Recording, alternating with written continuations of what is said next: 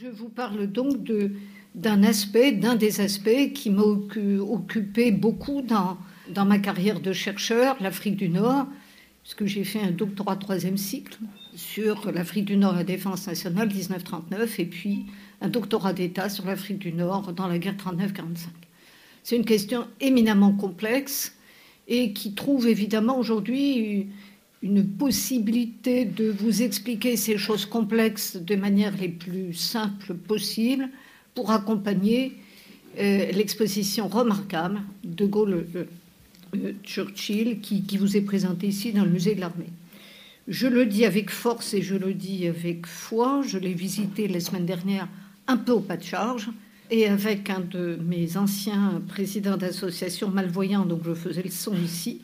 Elle est remarquable. Il y a, de mon point de vue, pas de critique à faire et pédagogique. C'est ce qu'il convient de réaliser. Je le dis haut et fort. Profitez-en, revenez-y. Il y a plein de choses à découvrir. Je vous renvoie du reste un certain nombre de documents dans cette magnifique exposition que vous trouverez. Quand je vous parlerai tout à l'heure, vous comprendrez très bien ce dont je vous parle.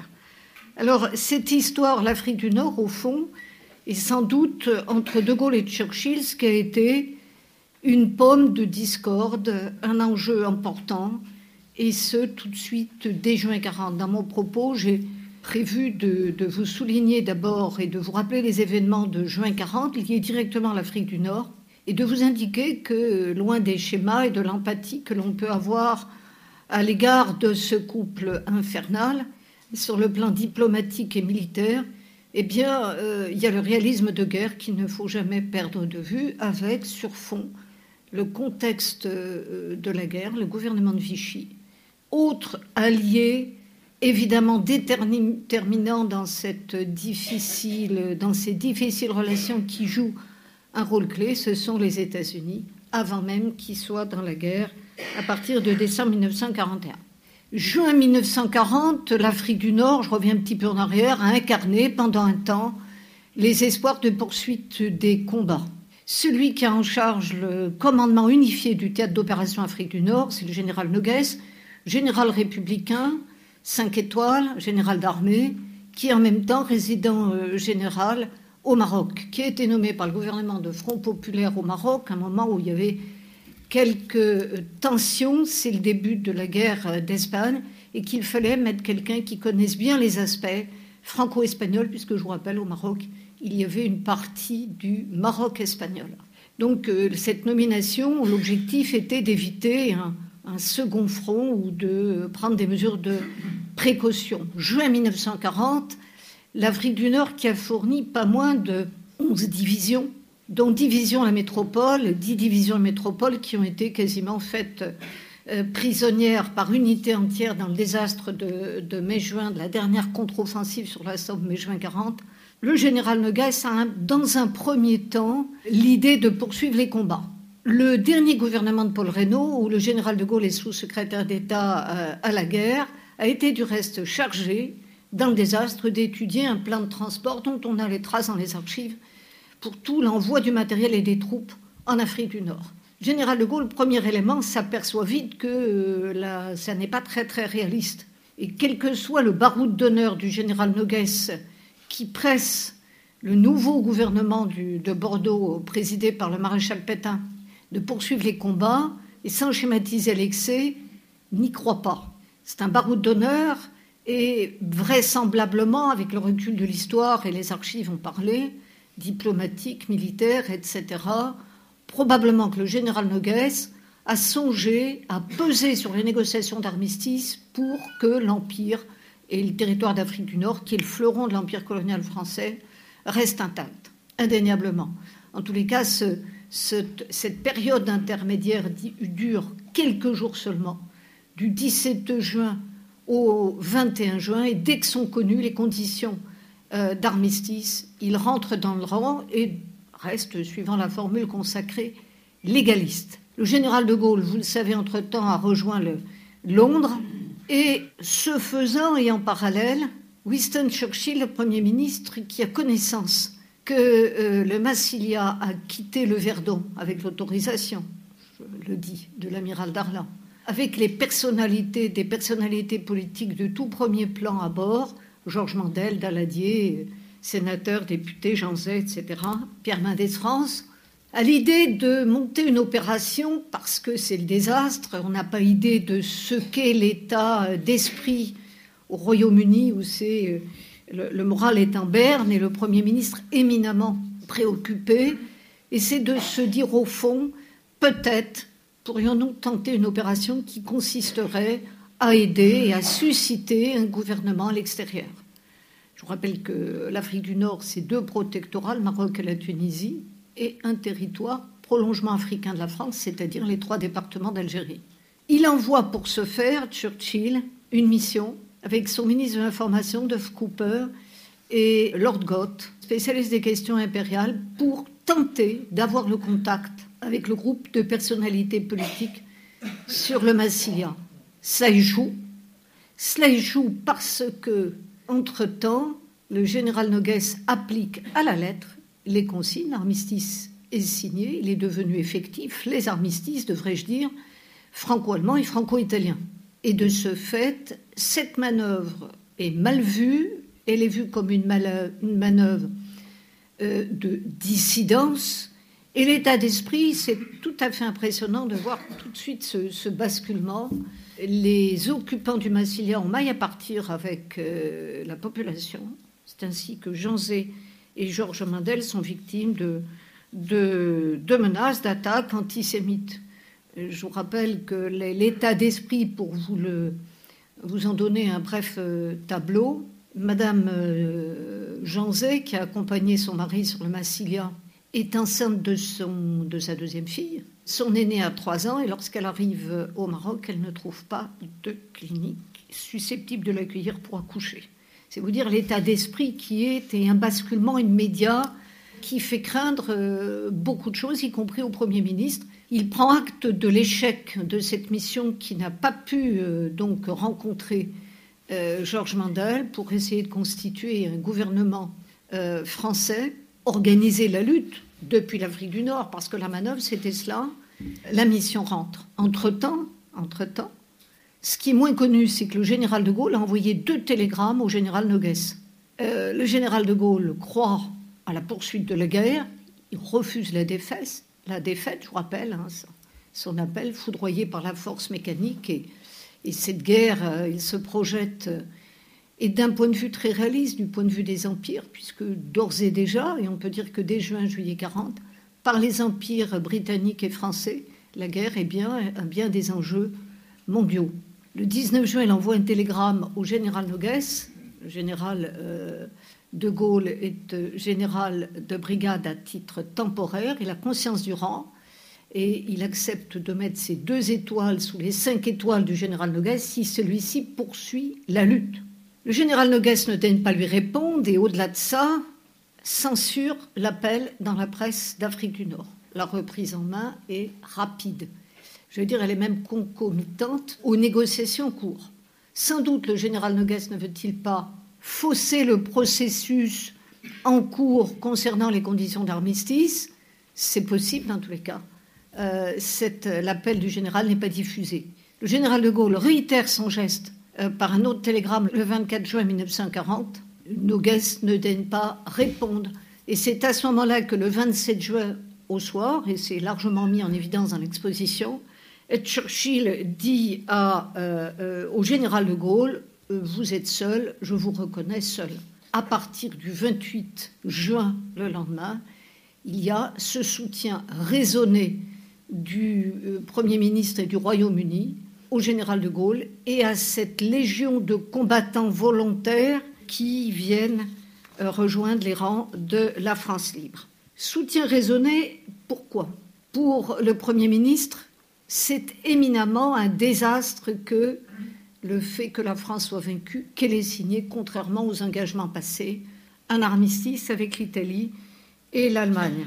Il lui faut préserver l'Angleterre, le Royaume-Uni, et avec son empire se retrouve seul face aux puissances de l'Axe, l'Allemagne, l'Italie, et sur l'extrême-orient, le Japon, troisième puissance, troisième force des puissances de l'Axe Rome, Berlin, Tokyo. Et il est essentiel pour le Premier ministre, quelle que soit la période de désolation, de maintenir le moral de la population et de faire corps pour rejeter à ce moment-là, pour faire face à la défense de l'île, mais aussi pour, en Afrique du Nord, essayer de mettre en place tous les atouts. Par ailleurs, pour le Royaume-Uni, il est également essentiel de euh, montrer aux États-Unis que le Royaume-Uni est l'image de la survie, y compris de la survie d'une certaine Europe, d'une Europe de ces gouvernements qui ont choisi l'exil au Royaume-Uni, précisément pour lutter contre une Europe soumise euh, au euh, Troisième Reich. C'est essentiel pour la puissance démocratique que sont les États-Unis. Il se rend fort, je vous ai déjà expliqué les premières tentatives, de mettre tout en œuvre pour que l'Afrique du Nord rejoigne les rangs de la France libre.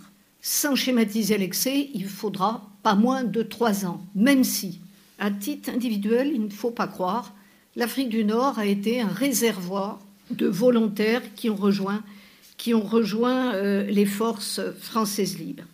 Contrairement à une idée reçue, il y a tous ces parcours individuels. C'est d'Afrique du Nord qu'un certain nombre de volontaires rejoignent par le Maroc espagnol Gibraltar.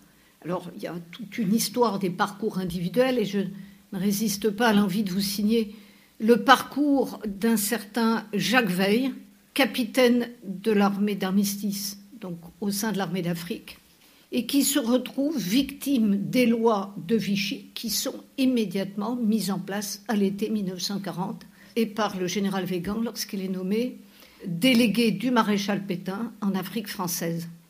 Afrique du Nord plus Afrique occidentale française. Mise à pied de l'armée d'Afrique, parce que juifs, comme sont mis à, pied de l'administration un certain nombre de juifs, et il rejoint Gibraltar par le Maroc espagnol et les forces françaises libres en Grande-Bretagne. Donc il y a tous ces parcours individuels qui méritent d'être cités. Dans ce contexte-là de guerre, la première étape après l'engagement du soutien raisonné au général de Gaulle. La seconde, c'est le drame de Mercel-Kébir. Le drame de Mercel-Kébir, et qui est euh, justifié, je n'entrerai pas dans le détail des opérations et des négociations, mais d'un simple point de vue parce que le gouvernement devenu, euh, pas tout à fait encore, mais qui est en train de s'installer à, Vichy, le gouvernement n'a pas livré la flotte, mais en même temps, les conditions d'armistice s'appliquent à l'ensemble de l'Afrique du Nord. Démilitarisation, réduction de l'armée euh, d'Afrique, d'abord à 30 000 hommes, puisque ce sont les Italiens les plus durs dans les négociations, puis finalement ce sera stabilisé à 120 000 hommes avec les troupes supplétives, juste de quoi assurer le maintien de la souveraineté en Afrique du Nord. Et en même temps, démilitarisation des ports, etc. La flotte, pour faire simple, est pour l'essentiel à Bizerte, port rénové, et à Mercel-Kébir, tout près d'Oran, port moderne qui, a été mise euh, en, service juste euh, au moment de, la guerre. L'ensemble de la flotte est là, mais ce qui n'est pas de nature à rassurer le Premier ministre et pour cause, parce que euh, à tout moment, il n'a aucune illusion sur les puissances de l'Axe et s'attend à toute opération pour récupérer les navires à la suite d'échecs des négociations où l'amiral Jean Soul n'a pas transmis toutes les conditions à l'amiral Darlan, en charge de la, Royale, de la Marine, et c'est l'attaque sur euh, les, bâtiments à Mersel-Kébir en cours de démilitarisation. Le 3 juillet 40, mais aussi à nouveau le 6. C'est une période extrêmement grave. La réelle politique, vous l'aurez compris, du Premier ministre, c'est évidemment alors que le Royaume-Uni se trouve dans une situation de faiblesse du fait qu'il se trouve seul face aux puissances de, l'Axe, de ne laisser aucun gage dans les mains euh, des puissances de l'Axe. Le bilan, le bilan, c'est plus de 1200 tués. C'est tragique, c'est tragique aussi, c'est la rupture de l'Afrique du Nord avec euh, le Royaume-Uni. On est tout près tout près, jamais euh, on a été aussi près de la rentrée de la guerre contre le Royaume-Uni. Euh, il y a des opérations du reste sur ordre du gouvernement, du maréchal Pétain, qui sont euh, montées depuis l'Afrique du Nord et des bombardements sur Gibraltar, etc. Bref, une situation extraordinairement désastreuse d'un point de vue militaire, diplomatique, qui fait que l'espoir de Churchill de voir l'Afrique du Nord rejoindre euh, la France libre prend un coup dans l'aile, bien évidemment. Il y a une mission qui est envoyée avec l'aide de, des Anglais au mois d'octobre 1940, mais qui est sans lendemain parce que les trois hommes sont arrêtés quasiment euh, tout de suite.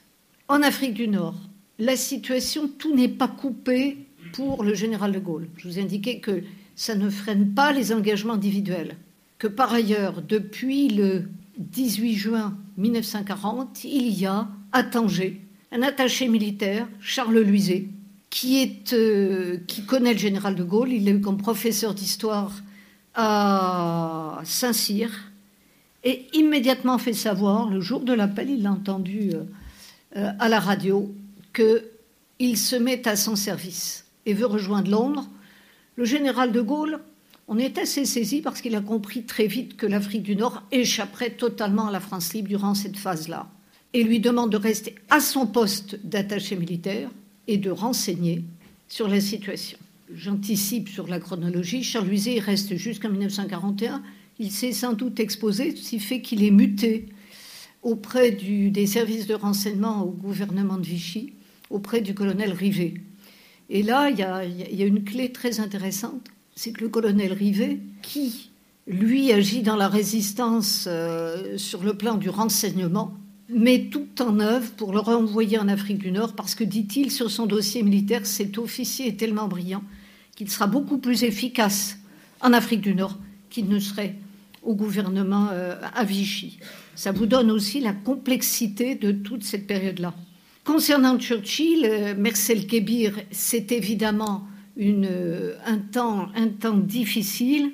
Et l'été 1940, De Gaulle, Churchill et l'Afrique du Nord c'est aussi le temps, euh, j'allais dire, d'un soutien, entier et qui s'est exprimé dès le 7 août 1940 par les accords entre Churchill et De Gaulle et par lesquels le Royaume-Uni s'engage à soutenir les forces françaises libres. En un mot, ben, il s'agit de faire des avances sur le Trésor pour assurer le fonctionnement des services de la France libre qui, restent sous euh, la bannière française, mais qui sont là aussi pour servir les opérations, euh, les, opérations anglaises. Et au demeurant, j'ajoute que ces accords ont fait l'objet de plusieurs rédactions, que cela n'a pas été de soi et qu'il s'agissait déjà pour De Gaulle de mettre en avant la souveraineté nationale. Euh, je vous montre là un tract peu connu, mais qui a été largement diffusé par les Anglais pour faire savoir quels étaient et quel était le sens de euh, l'attaque sur Mercel Kébir. Parce que dès, ce moment-là, la radio, et vous aurez des exposés là-dessus, la radio, les moyens d'information, la propagande, c'est une arme absolue. Il y a la guerre des ondes, mais il y a la guerre des tracts aussi. Tracts largués par la Royal Air Force et qui servent de contrepoint à la propagande de Vichy j'ai omis de vous dire, mais cela va de soi, que toute la presse d'Afrique du Nord est éminemment muselée. Je progresse tout de même, euh, tenez, cette euh, affiche connue du général de Gaulle qui est inconnue euh, au Royaume-Uni et dont ce portrait était largement diffusé par voie d'affiche, y compris dans le métro, pour susciter les engagements dans la France libre et puis faire connaître celui qui s'affiche comme le chef d'une France libre par, par opposition à une France occupée, une France musée, une France de la défaite. Une alliance, et je progresse quand même assez plus rapidement dans la chronologie, une alliance dont il faut jamais oublier qu'elle se déroule dans la tempête et que les objets du discorde sont nombreux. Ils sont nombreux parce que, et j'aurais dû vous le préciser tout à l'heure, il y a l'Empire, que le, Commonwealth, c'est la première puissance impériale du monde, la France ayant le second empire colonial, et que, évidemment, les objets de discorde apparaissent vite sur euh, l'empire. sur les stratégies à mettre en, place et indéniablement l'échec de tentative de la tentative de ralliement pacifique de l'Afrique occidentale française euh, du 23 au 25 septembre 1940 euh, joue un rôle important dans la discorde et dans, dans des relations euh, de plus en plus compliquées avec le Premier ministre, et pas seulement. Vous avez là le tract qui indique que l'opération avait pour objectif, même s'il y avait un déploiement de force, un ralliement pacifique de l'Afrique occidentale française. Alors j'ajoute pour vous faire un point de la situation que fin septembre 1940, le gouverneur général de l'Afrique occidentale euh, française, le général Boisson, est un fidèle, le gouverneur général Boisson, pardon, est un fidèle du gouvernement de Vichy qui applique à la lettre. Et pour vous planter le décor, je vous rappelle que aussi bien sur Félix Éboué que sur le colonel Leclerc, hein, après le ralliement des territoires de, l'Afrique euh, équatoriale française, après les, les, ce que l'on a appelé les Trois Glorieuses en août 1940, les pressions sont fortes et l'état d'esprit est assez effrayant. Ainsi que le général Boisson euh, fait pression sur Éboué et Leclerc en leur indiquant qu'ils ont une famille en métropole. Leclerc, oui, sa femme et ses six enfants, Félix Eboué, ses deux fils prisonniers et sa fille à l'institution de la Légion d'honneur, et qu'il serait bien inspiré de penser à leur famille, sous-entendu, moyen de chantage évidemment très fort et moyen de pression, parce que la famille est euh, en métropole. Donc tous les moyens sont utilisés et c'est une période d'une grande dureté. À l'issue de, cet échec cuisant euh, du ralliement pacifique de l'Afrique euh, occidentale française, le bloc AOF Afrique française est encore repris en main avec la nomination que je vous ai indiquée tout à l'heure du général Végan, qui était jusque-là ministre de la Défense nationale du gouvernement, dans le gouvernement du maréchal Pétain, inspirateur de la Révolution nationale, je vous en ai donné un exemple tout à l'heure, et qui a été nommé par Pétain dans le but d'entreprendre la reconquête, de reprendre en main l'ensemble et d'entreprendre la reconquête des territoires dissidents, c'est-à-dire les territoires ralliés à la France libre. Période qui était éminemment difficile et il y a fracture, fracture durable entre ce bloc et le reste de l'Afrique française libre. Donc je vous rappelle, les effectifs des Africains constituent euh, quelques 60% des effectifs de la France libre. Donc l'enjeu est là et des mesures sont prises. J'essaie de vous montrer aussi des aspects méconnus. Euh, des mesures sont prises par le général Végan lui-même de renforcement des postes du sud algérien avec l'objectif de reconquérir les territoires euh, gagnés à la France libre. Enjeu fort et sur fond fond tendu, tendu avec euh, le Royaume-Uni et le Premier ministre. Euh, le général de Gaulle reste jusque fin novembre 1940 à Brazzaville, qui est la véritable capitale de l'Afrique française libre, plus que Londres, où il peut s'exprimer librement. C'est du reste là qu'il met en place la plupart des mesures, mise en place du Conseil de défense de l'Empire, avec les, proches ralliés à, la France libre, Eboué, Leclerc, euh, l'Armina, etc., le manifeste de, Brazzaville et comment il fixe les grandes lignes de ce que sera la France libre d'un point de vue politique, et ce jusqu'à la mise sur pied du gouvernement provisoire de la République française. En allant assez vite, cette année, euh, l'année 1941 est jalonnée de crises, d'objets de, crise avec euh, euh, Churchill c'est l'affaire, la guerre fratricide de Syrie, puisque à la suite, conséquence, conséquence de la politique de collaboration de l'amiral Darlan et à la suite des protocoles de Paris, vous savez qu'il y a des bases mises à disposition des avions allemands de la Luftwaffe en Syrie, à la suite de quoi, et pour protéger cette région, le général de Gaulle convainc le Premier ministre d'organiser une opération au Liban et en Syrie contre le gouvernement de Vichy et contre les forces légalistes. Mais cette période est une période de crise aussi, puisque, je vous ai indiqué tout à l'heure, il y a concurrence des empires coloniaux et que les Anglais souhaitent marquer des points euh, et notamment en encourageant l'autonomie de ces territoires alors qu'ils sont placés sous mandat de la, France, mandatée par euh, l'ancienne Société des Nations. La Syrie, fin de l'année, autre épisode qui euh, dessert, dessert le général de Gaulle, c'est le ralliement de Saint-Pierre et Miquelon qui, exaspère, si j'ose dire, le président Roosevelt. Et dans le différent de Gaulle-Churchill à l'égard de l'Afrique du Nord, ce qui joue, et j'y viens, un rôle essentiel, eh bien, c'est l'alliance avec les États-Unis. Décembre 1941, c'est euh, euh, le basculement et un grand tournant de, la Seconde Guerre mondiale, à la suite de l'attaque euh, japonaise sur la flotte américaine dans le Pacifique, dans les îles Hawaï. L'Allemagne et l'Italie déclarent la guerre aux États-Unis, et de ce fait, les États-Unis sont dans la guerre. Jusque-là, ils soutenaient l'effort de guerre des Anglais.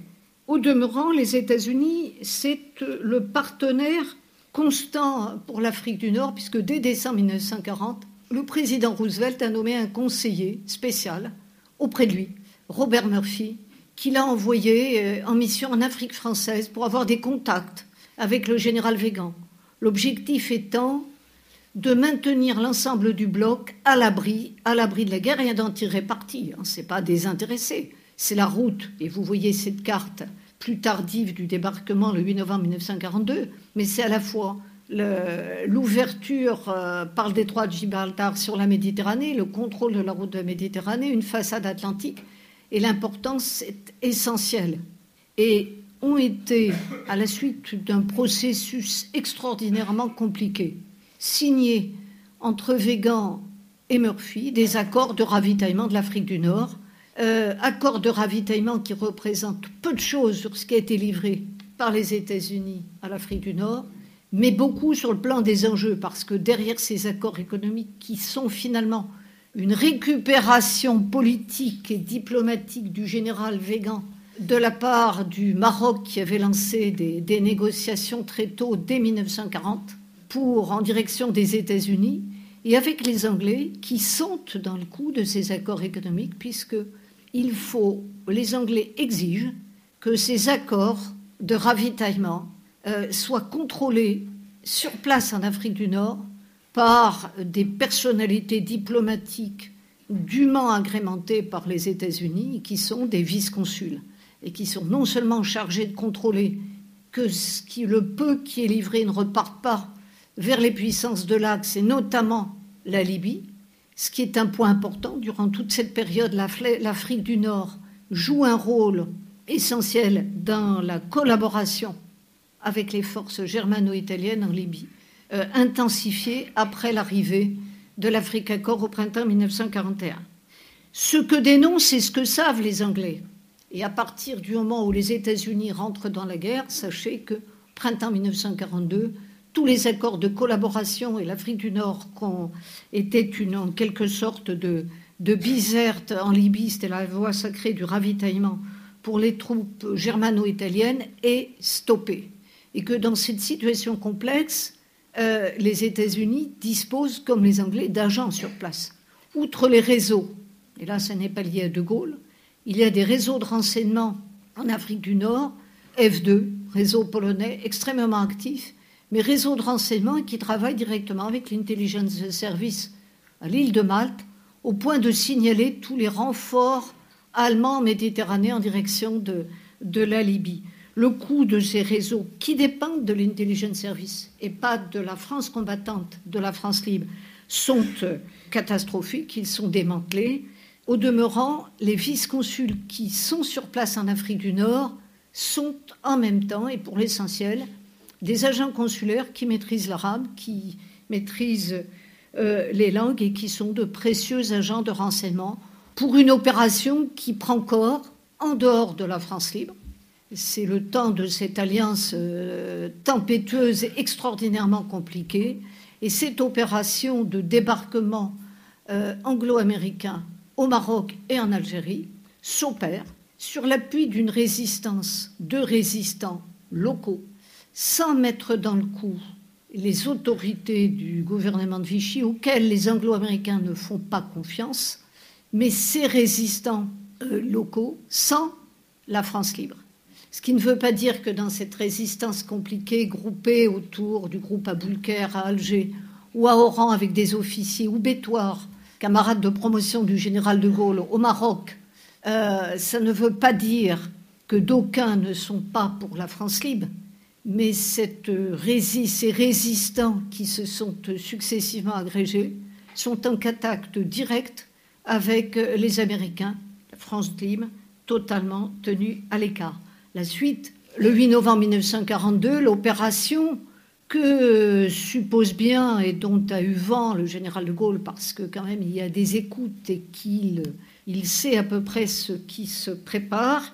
Vous avez en tête sa première réaction tempétueuse au général Billotte, colonel Billotte, pardon, qui vient le prévenir euh, de, de l'information. Il a un premier mouvement de violence avant de revenir euh, dignement sur les ondes, demander aux forces françaises d'Afrique du Nord de se joindre aux forces alliées. Il n'est pas dans mon propos de vous raconter le détail des événements. À Alger, le débarquement anglo-américain est une réussite. À Oran et au Maroc, non. Les ordres ont été donnés de tirer. Et ce fameux concept dit esprit de revanche, insufflé indéniablement dans l'armée d'Afrique, on arrive là à cette ambiguïté qui n'est plus d'ambiguïté, qui s'exprime euh, très bien en novembre 1942, la défense contre quiconque. Quiconque, c'est les forces germano-italiennes, mais ce sont aussi les Alliés. Le bilan, le bilan est, lourd, hein, tout confondu, plus de 1800, 1800 euh, tués. Côté relation de Gaulle-Churchill, qui est le cœur de mon propos, c'est le summum de euh, ce que l'on peut dire euh, des relations plus que tendues, voire au bout, presque au bord du divorce, puisque les fameux accords Clark, du général Clark américain avec l'amiral Darlan qui est présent euh, à ce moment-là la plus haute autorité sur place, ces accords du 22 novembre 1942 sont extrêmement mal vus d'un point de vue euh, de l'opinion publique, de la presse et de l'opinion publique et parlementaire, aussi bien anglaise qu'américaine. J'allais dire que dans la période de grande tension, de grandes difficultés, c'est la comédie d'Alger, c'est la pétodière, cet expédient provisoire tel qu'est obligé de qualifier Roosevelt, euh, c'est un pis-aller, on l'a compris, c'est le réalisme des circonstances du débarquement en Algérie. Au demeurant, le chantre de la collaboration, parce qu'il est vu comme cela, est très mal perçu dans l'ensemble de la, presse. Dès ce moment-là, les médias, comme les opinions publiques, jouent un rôle essentiel dans le soutien du général de Gaulle. J'ajoute, il ne faut pas se cacher, que ces accords du 22 novembre 1942 sont des accords d'occupation. C'est presque une convention d'armistice. Il y a des conditions. L'armée d'Afrique rentre dans la guerre aux côtés des, Alliés, mais euh, il y a un contrôle absolu des Alliés en Afrique du Nord. Le général Eisenhower, qui a eu le commandement de l'opération, a installé son grand quartier général à Alger. L'Afrique du Nord, le Maroc et l'Algérie sont essentiels dans les plans d'opération, d'autant plus que, la guerre se porte directement en Tunisie, puisque dès le 9 novembre 1942 dans l'après-midi, le gouvernement de Vichy a donné l'autorisation aux avions de la Luftwaffe qui étaient euh, en Sardaigne et en Sicile de rejoindre les euh, Tunis et Ouina, ce qui fait que dès ce moment-là, le 9 novembre 1942, eh bien, c'est la campagne de Tunisie qui se profile. Il est à ce moment-là, et avec l'allié américain qui, durant toute cette période, et dirais-je quasiment jusqu'à la fin de la guerre, le leadership est exercé par, euh, par Roosevelt qui impose ses décisions.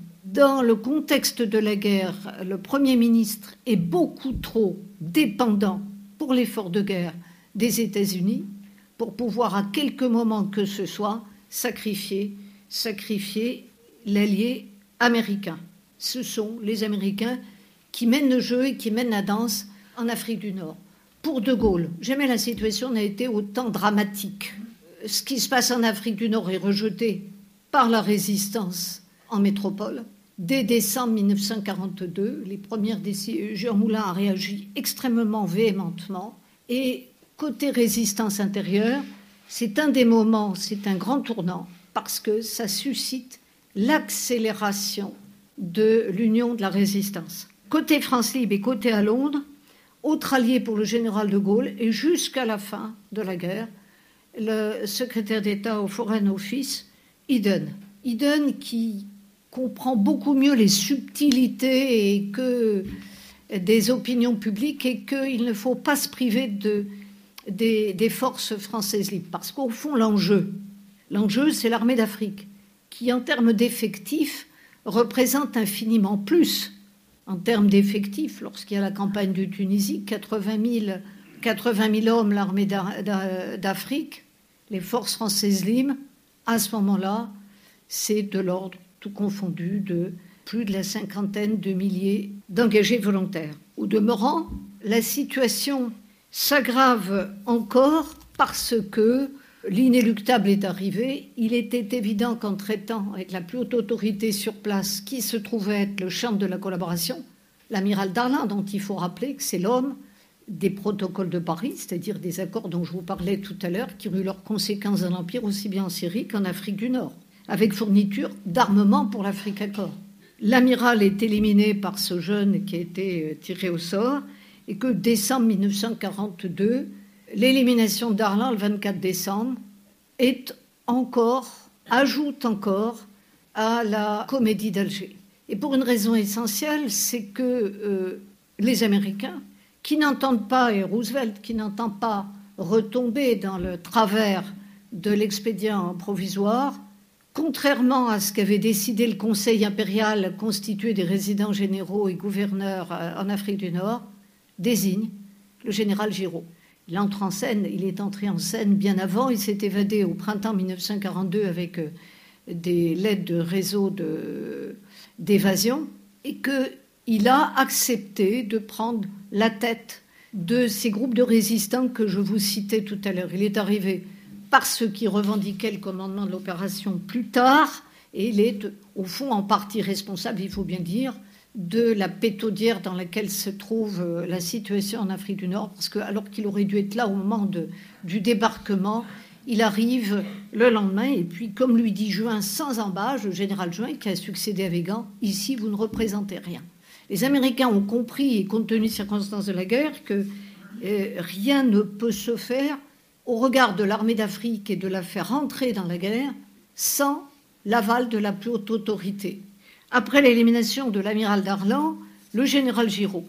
Et ça pose euh, des, questions évidemment euh, énormes, et je dirais que davantage encore la période de janvier à, juin 1943, qu'une période de crise effrayante entre euh, De Gaulle, Churchill et Roosevelt, parce qu'il est tenu évidemment totalement à l'écart, ou plus exactement, Roosevelt a l'idée au mois de janvier, alors que s'organise et se concrétise la conférence alliée dans la banlieue de Casablanca, enfin, il a l'idée de vouloir occasionner mariage forcé entre Giraud et De Gaulle. Tout les sépare. Le général Giraud un seul but, la victoire. Du reste, vous avez dans l'exposition une magnifique euh, affiche, euh, de mon point de vue extrêmement rare, où le général Giraud exprime cela. Alors, le général Giraud, un seul but, la victoire, il dit lui-même qu'il ne fait pas de politique. Mais rien que de dire qu'il ne fait pas de politique, qu'il fait de la politique. Puisque en Afrique du Nord, que se passe-t-il? Les lois antisémites, les prisonniers politiques et les camps d'internement, il y en a plus d'une vingtaine sur l'ensemble de l'Afrique du Nord, où sont euh, internés euh, républicains espagnols, euh, syndicalistes, juifs, etc., sont maintenus. Il y avait quelques 15 000 prisonniers politiques au moment du débarquement anglo-américain. Et les correspondants de guerre, anglais comme américains, sont à pied d'œuvre en Afrique du Nord et peuvent communiquer. Et se mobilise alors le Congrès juif mondial, avec une personnalité française réfugiée aux États-Unis, Henri Torres, mari de Suzanne Torres, qui deviendra Toto euh, en étant volontaire au sein de la division Leclerc. La presse britannique se mobilise tout autant, les journaux se déchaînent en disant qu'est-ce que c'est que ce régime? Qu'est-ce que c'est que ce chef qui maintient le régime de Vichy?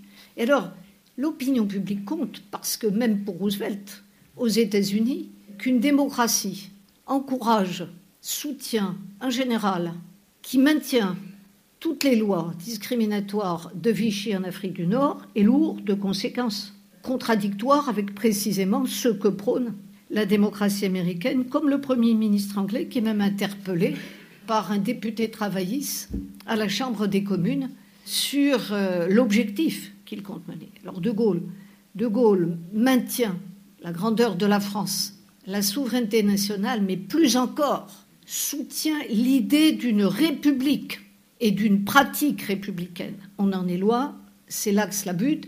Alors, lors de la conférence d'Anfa, où évidemment l'objectif c'est les opérations, la suite des opérations, Staline, qui aurait dû être présent à la conférence, est retenu parce que, je vous rappelle les événements, hein, c'est Stalingrad l'accapare totalement, et que, outre les opérations euh, en Méditerranée et décisions importantes prises le jour ultime de la conférence euh, d'en face, c'est-à-dire la, reddition sans condition de l'Allemagne euh, et l'Italie, en même temps, l'idée de Roosevelt, eh c'est de profiter de cette conférence et de faire venir le général de Gaulle et de susciter un mariage forcé.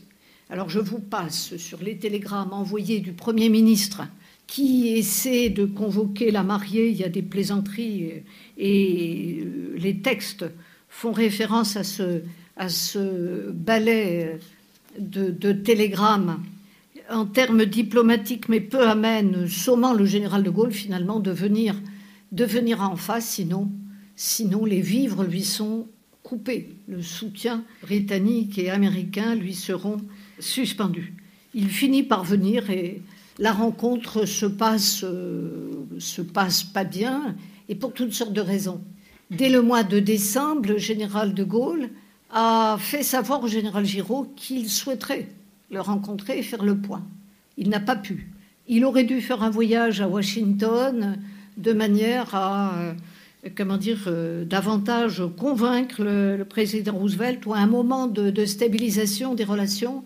Et il a été reporté précisément en raison de cette conférence. Et puis, euh, donc, il n'a envoyé qu'une mission, la mission du général François d'Astier de la Vigerie au mois de décembre 42. Donc, finalement, il, euh, il vient et les contacts se passent mal parce que les deux personnalités sont aux, antipodes. Le général Giraud attache beaucoup euh, d'importance au nombre d'étoiles. Évidemment, ce n'est pas la faveur du, général de Gaulle. Et que dans la délégation qui se déplace à Anfa, euh, des hommes, un officier général joue un rôle essentiel, c'est le général Catrou. Le général Catrou a eu un geste très politique de se mettre au service de son camarade de captivité euh, d'Ingolstadt pendant la, Première Guerre mondiale il s'est mis à son service dès octobre 1940. Et au fond, le général Catrou, personnalité trop méconnue, est le seul capable d'infléchir quelque peu l'attitude du général de Gaulle. En même temps, le général Giraud ne fait pas beaucoup d'efforts non plus pour arranger les choses. Premier salut, bonjour Gaulle, ça, ça, évidemment, évidemment, l'art et la manière de mettre de mettre euh, en colère le, général de Gaulle, en tous les cas de l'indisposer. J'ajoute qu'il euh, y a des échanges aussi euh, extrêmement vifs avec le Premier ministre parce que le général de Gaulle n'admet pas, que cette rencontre, cette entrevue entre deux officiers généraux français se passe en terre étrangère sous contrôle des Américains. Et même si le Maroc est un protectorat, ça n'est pas le prolongement africain de la France, ça n'est pas l'Algérie. Alors il y, a, euh, il y a des échanges qui n'aboutissent pas.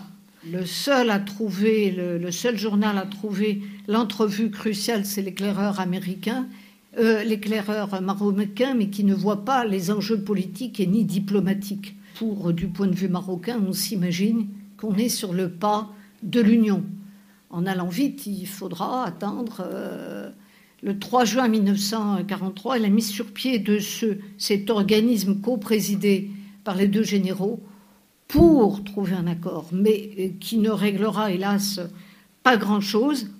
Dans cette affaire, le Premier ministre Winston Churchill suit Roosevelt dans l'idée de créer ce comité dirigé par les deux généraux et imagine en quoi, comme l'indique l'historien biographe de Roosevelt, l'historien André Caspi, que Roosevelt n'avait rien compris à la personnalité du général de Gaulle, parce qu'il a imaginé qu'il serait subordonné à Giraud, qui met en avant ces 300 000 hommes.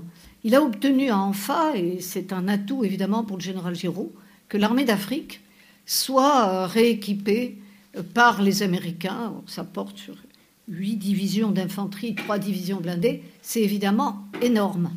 Ce que Giraud n'a pas vu et ce qu'il ne comprend pas, c'est qu'au-delà de cet accord, l'idée de Roosevelt, c'est aussi de faire pression, parce que Roosevelt a bien pris la mesure de ce qu'était le général Giraud, au point de demander à Jean Monnet de venir rapidement à côté du général, aux côtés du général Giraud, pour le faire évoluer, parce que plombent toujours les relations avec le Premier ministre, avec les Américains, comme les opinions publiques, la question des lois de Vichy et de les, des internés politiques. Alors, je vous ai montré, je vous ai cette photo célèbre de Giraud, Roosevelt, De Gaulle et Churchill, et les deux chefs d'État imposent au général De Gaulle et au général Giraud qu'ils se serrent la main. Hein, il faut du temps. Hein, enfin, c'est n'est pas une entrevue idéale. L'intérêt l'intérêt majeur, c'est d'avoir suscité la mise sur pied de missions respectives et à Alger et à Londres et de négocier durant tous ces mois pour euh, aboutir à un accord. C'est essentiel. C'est essentiel également dans les objectifs de guerre du Premier ministre comme de Roosevelt, parce qu'il s'agit, et les opérations qui, qui se déroulent en Méditerranée sont évidemment cruciales. L'Afrique du Nord, durant toute cette période, c'est l'arrière logistique des opérations et de la préparation des, euh, des opérations, débarquement de Sicile, puis, puis Italie. Et puis, euh, euh, il est essentiel, c'est la guerre. Et l'objectif premier et essentiel, c'est précisément cela. Les affaires franco-françaises sont finalement secondaires, mais néanmoins occupent toute la scène et polluent, polluent les relations entre De Gaulle et Churchill, et pour cause. C'est ainsi jusqu'à l'arrivée du général de Gaulle, qui, contrairement à ce qui était prévu, aurait dû arriver euh, en grande pompe à Alger. Il a été seulement autorisé, euh, son avion, à atterrir euh, à Boufarik, avec personne. Dans cette opération, il arrive en quelque sorte presque en catimini. Il arrive à Alger dans une atmosphère de coup d'État. J'ai omis de vous dire tout à l'heure que Harold Macmillan a été placé en Afrique du Nord auprès du grand quartier général, allié par le Premier ministre Churchill, pour, avec Robert Murphy et Jean Monnet, peser sur les négociations en cours et réaliser cette union française. Les choses se passent pas très bien et c'est tellement, tellement vrai que euh, Giraud a mis tous les atouts de son côté. Il a si juste euh, un mois, peu plus d'un mois avant, il avait euh, pris des mesures démocratiques et, si j'ose dire, plus républicaines de lui-même, il indique qu'il a prononcé le premier discours euh, démocratique de sa vie le 14 mars 1943. Il s'est débarrassé de ses proches adjoints trop compromis dans la collaboration et trop proches de Vichy. les internés politiques dans les camps ont été ont été libérés. C'est ainsi que d'aucuns ont rejoint la campagne de Tunisie. Et là, alors qu'il y a pression de Jean Monnet, il y a pression aussi de Macmillan pour que les choses se passent aussi bien que possible, l'Union, il a nommé deux ennemis jurés du général de Gaulle, l'un à la police, c'est Muselier, et l'autre à l'information, c'est Labarthe.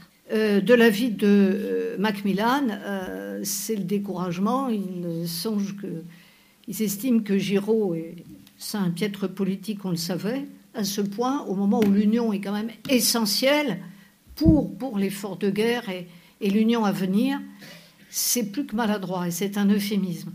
La création du Comité français de libération nationale est une des dernières étapes de crise majeure avec euh, le Premier ministre, puisque le général de Gaulle, entend mettre en place la séparation des, pouvoirs, pouvoir militaire du euh, subordonné au pouvoir militaire, et que euh, Giraud à la tête des forces, des forces militaires, ça n'est pas pensable. Cette crise au mois de juin va très loin. Roosevelt et Churchill sont d'accord pour couper les vivres aux forces françaises libres et au général de Gaulle. Et à ce moment-là, c'est Eden qui euh, tape du poing sur la table et qui fait valoir au Premier ministre que, un, ce n'est pas réaliste et qu'il ne faut pas escompter un quelconque soutien des forces françaises libres si on choisit cette attitude. Autre élément qui pèse et qui a pesé durant toutes ces négociations, je n'ai pas volontairement entré dans les détails, c'est eh bien, le poids de la résistance intérieure, puisque l'union a été réalisée et autour d'un organisme contre lequel, à l'origine, Jean Moulin euh, était, c'est pas lui qui donnera la, la, paternité, mais les socialistes, en l'occurrence Meyer et Blum, de ce Conseil de la résistance, mouvement, partis politiques et syndicats dans cet organisme, embryon de la représentation nationale, fait précisément pour peser sur euh, les, Alliés et surtout sur Roosevelt pour montrer que cet embryon de représentation nationale montrait qu'il y avait tout un peuple résistant soutenant le général de Gaulle. C'est la France combattante. La France libre a changé de nom depuis juillet 1942 et que ce n'est pas rien. Et Iden montre que ça n'est pas envisageable et que le moment venu, en fonction des choix stratégiques, ces résistants de l'intérieur, qui évidemment dépendent de Londres pour tout, seront utiles le, moment venu pour euh, organiser la guérilla euh, lors des opérations à venir de débarquement. La crise, évidemment, s'apaise. Du 3 juin 1943 jusqu'au printemps 1944, par étapes successives, et parce qu'avec une brutalité qui lui est propre, le général de Gaulle impose de fait la mise à l'écart euh, du général Giraud en profitant aussi des erreurs euh, du général Giraud, notamment sur euh, la libération et les opérations de la Corse.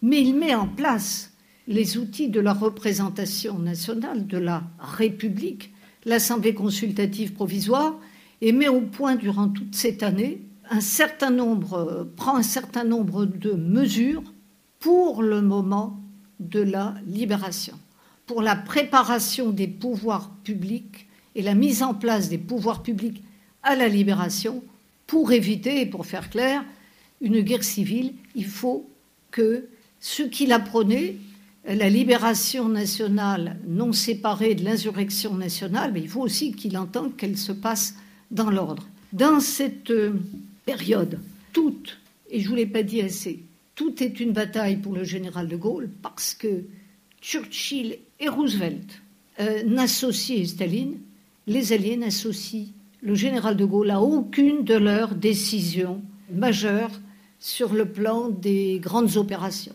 Il n'est pas associé aux opérations de, débarquement, etc., ni aux grandes conférences. De Gaulle ne sera jamais à aucune conférence alliée. L'exposition montre ces reproductions des, des, affiches des conférences du Caire et de Téhéran très significatives à ce niveau-là. Et l'autre objet du courroux du général de Gaulle, c'est le rang de la France. Et c'est un objet de tension majeure avec Churchill comme Roosevelt. Les deux chefs d'État disant, eh bien, ce sera le moment venu, le peuple de France qui se prononcera à la libération. Sauf que depuis juin 40, ce qu'insuffle euh, le général de Gaulle, c'est qu'il confond, euh, il associe étroitement la France, la grandeur de la France et le rang de la France dans les vainqueurs. Il ne lui suffit pas qu'il y ait la libération de l'Europe du nazisme, encore faut-il que la France retrouve son rang et s'y impose comme France au combat et non pas la France vaincue de 1940. C'est tout cela l'enjeu, l'enjeu jusqu'au bout, puisque dernier coup de Trafalgar, 6 juin 1944, vous savez bien, l'opération Overlord en Normandie. J'ajoute que les tensions sont extrêmes et extrêmement confuses lorsque le général de Gaulle s'installe et installe à la villa des Glycines à Alger, reste une antenne à Londres pour suivre les opérations en liaison avec les Alliés. en avril 1944, il envoie un brouillon, un, message très raturé à, à Notre ami Vladimir Trouplin l'a trouvé récemment dans les archives de l'Ordre de la Libération, indiquant que faut pas, faut pas hésiter à ne communiquer aucune information compte tenu des tensions extrêmes.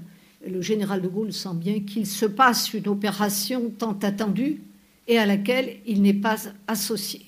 La suite euh, jusqu'au bout, puisque l'ultime gifle pour le général de Gaulle, eh bien, c'est l'émission de billets de banque sans référence au trésor public français, 40 milliards de francs, qu'il euh, Il faudra attendre quand même le 27 juin pour qu'il ne soit plus en circulation dans les territoires libérés en Normandie.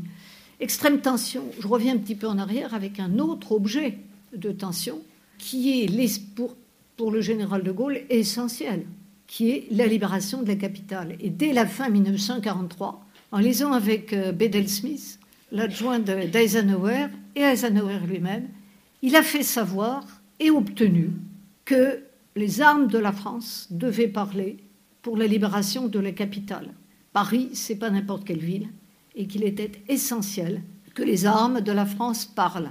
Il a prévenu le général Leclerc, connaissez la suite, c'est le, général Leclerc chargé de cette opération militaire et politique, parce que sous commandement américain, il obéit aussi à un ordre éminemment politique. J'ajoute que durant cette euh, période de l'été 1944, De Gaulle a assis euh, son autorité. Le voyage aux États-Unis, le voyage à Washington en juillet 1944 a a été à conforter son autorité. J'ajoute que le Comité français de libération nationale est devenu le gouvernement provisoire.